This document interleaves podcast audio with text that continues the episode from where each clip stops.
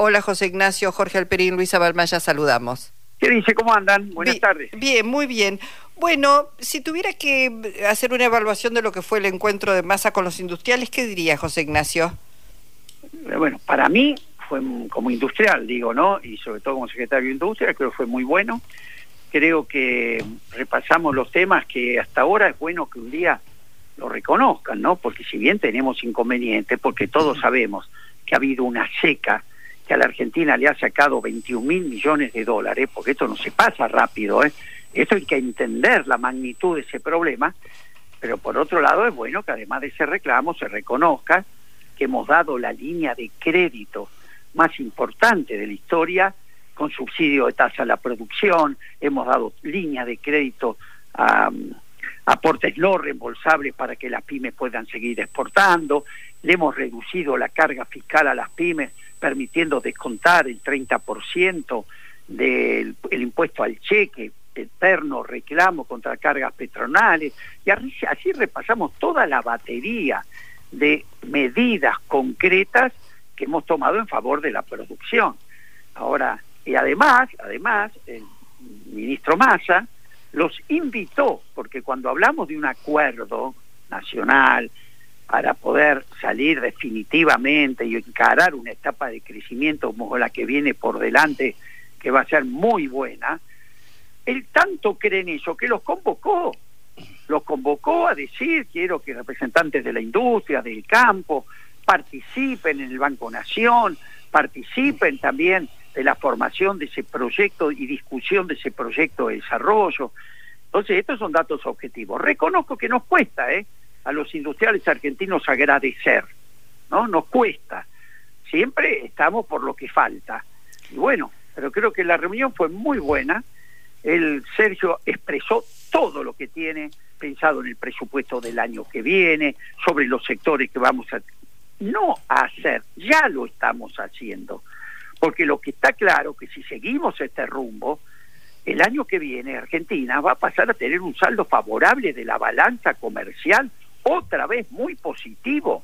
¿Por qué? Porque la seca el año que viene no va a estar, lo cual 21 mil millones en contra. Bueno, ahora, ahora, contra eso, fíjense, ¿a qué está llamando Sergio? A la unidad, llamando un campo a concertar. Y fíjense el otro lado, acaba de escuchar, usted me dice a la, a Patricia a candidata Patricia Bullrich, donde su único objetivo y propuesta es aniquilar al adversario y donde la otra propuesta es dinamitar el Banco Central y, entregar nuestra moneda. ¿A usted le parece que a partir del 10 de diciembre alguien que tenga esos principios eh, puede gobernar la Argentina?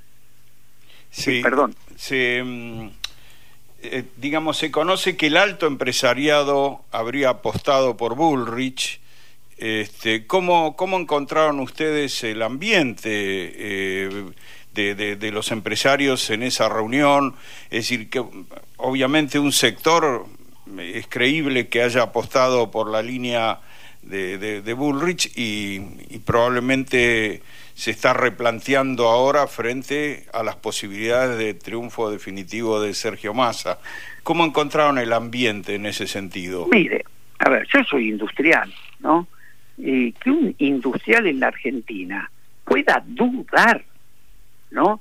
De una política económica absolutamente proindustrial, con un modelo productivo competitivo, que en lo peor de la crisis, como fue la pandemia, como es ahora con la seca, nunca abandonamos la producción y dimos la línea de crédito más importante. Para que usted tenga una idea, cuando yo asumí en el Banco Vice, cuando empezó esta gestión, la tasa de interés a los empresarios, a la inversión, estaba 35 puntos por arriba de la inflación. Es decir, una tasa activa que no hay proyecto productivo que la pueda soportar. Hoy nosotros, con las líneas de crédito más amplias que tengamos memoria, estamos 55 puntos por debajo de la inflación. Ese solo hecho le demuestra cabalmente cuál es nuestra idea de un proyecto de desarrollo contra un proyecto financiero especulativo. Ahora, sin embargo, en un momento le dijo, no voy a decir a quién, pero en un momento le dijo a un sector muy importante, Sergio, dijo, miren, ustedes los, nos conocemos todos, lo hemos ayudado en esto, en esto, en financiamiento. Ahora, ¿me pueden contar por qué le dan toda la publicidad y pagan los abonos de todos los que están en contra de un proyecto industrial en la Argentina? Bueno, eso iba a decir Vasco, porque uno sabe que seguramente por prejuicio y por antiperonismo, porque la verdad es que a la industria le va bien en la Argentina cuando hay gobiernos nacionales y populares, digámoslo con todo. Digo, con el gobierno de Mauricio Macri siendo el parte del empresariado, en fin, bueno, me reservo otros comentarios, pero la verdad es que le fue muy mal al empresariado, cerraron un montón de pequeñas... Entonces digo, uno... Pero Luisa, Luisa, vayamos a... Dato mata relato, porque somos empresarios, no vemos los números. Pero entonces, ¿qué pasa? ¿Por qué esa resistencia? ¿Por antiperonismo? ¿Por prejuicio? A ver, cuando este empresario, este, Sergio Massa, le preguntó esto, él después contestó, bueno, pero somos un sector que tenemos 70 mil empleados directos, tenemos tantos indirectos, que hemos invertido. Entonces, por eso mismo se los digo, porque gente tan inteligente es lo que a mí me cuesta creer cómo le venden la soga al que los ahorca. Mm. Por eso que yo creo que es un tema a veces psiquiátrico que quieren que les diga, ¿no? Porque vamos vamos a los números concretos. Claro. Durante el proceso, los cuatro años de Macri, no hubo un solo sector industrial que terminara el 2019 mejor que el 2015. La industria punta a punta cayó 14%. Se destruyeron 270 mil empleos. No, el crédito la inflación la doblaron. Nos dejaron un país desfolteado en pesos y en dólares porque no se le podía pagar al fondo. En este modelo productivo competitivo, con la guerra, la pandemia y la sequía, Luisa, de cuatro años vamos creciendo en tres.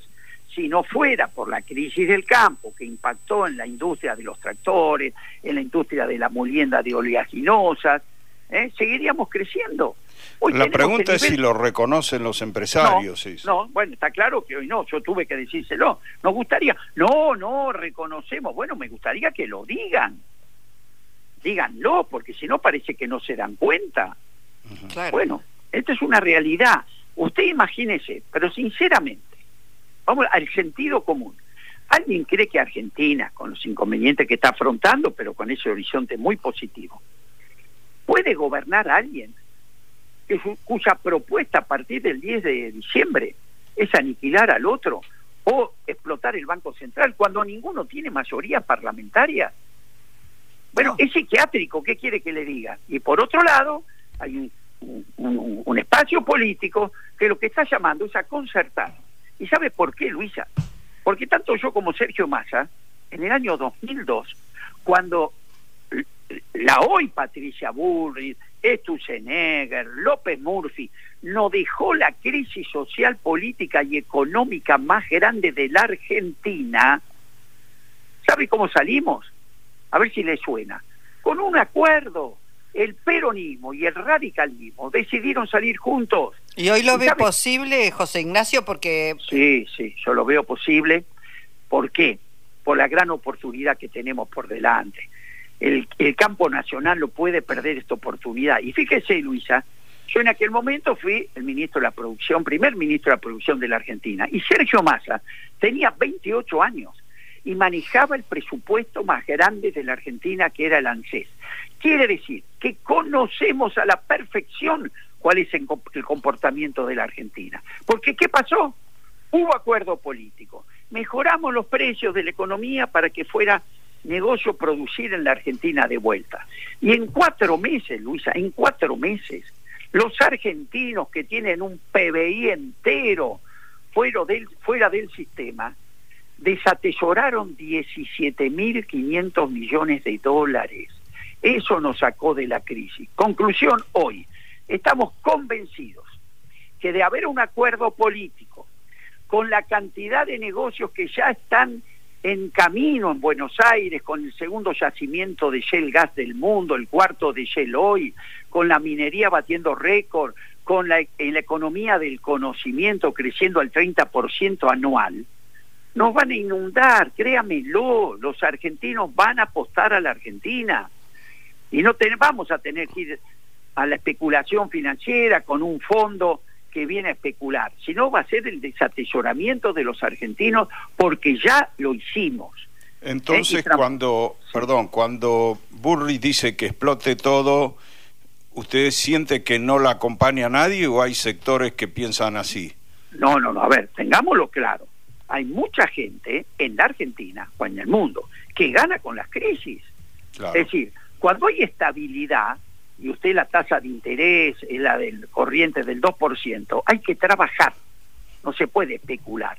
Si usted quiere ganar la plata con el financierismo, es decir, la plata que genera plata en sí mismo, necesita una crisis, porque hay arbitrando, entonces cuidado, hay un club de la crisis que primero gana en la crisis, ¿eh? y segundo, un país en crisis no negocia soberanamente sus recursos.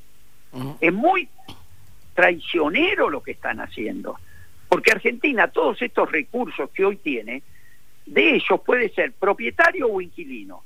Si uno tiene fortaleza política para negociar su gas, negociar su petróleo, negociar su litio, vamos a ser propietarios de ellos.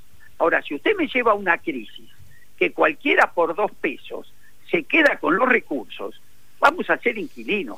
Mm. Entonces yo creo que aquel que a uno quiere llevarlo a una crisis, lo que está esperando que Argentina no pueda entrar en un proceso de desarrollo. Para mí es traición a la patria. Está clarísimo, José Ignacio. Bueno, nos dio un gran panorama de lo que Perdón, perdón, y le, le, voy a decir algo que la gente se ha olvidado.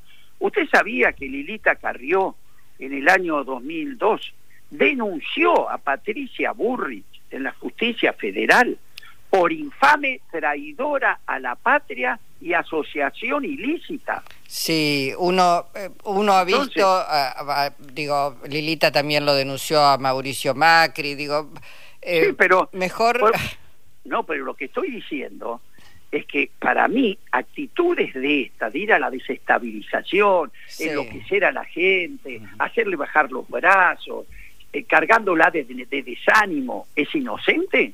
No, claramente no. No, no, lo tenemos, por eso, por eso es importante, bueno, salir a, responder como, como lo está haciendo el ministro de Economía candidato y por supuesto este, los dirigentes y funcionarios que lo acompañan. Bueno, José Ignacio, gracias eh, por este panorama que nos dio del encuentro hoy en la huilla. A ustedes, Luisa. Abrazo, hasta pronto. José Ignacio de Mendiguren.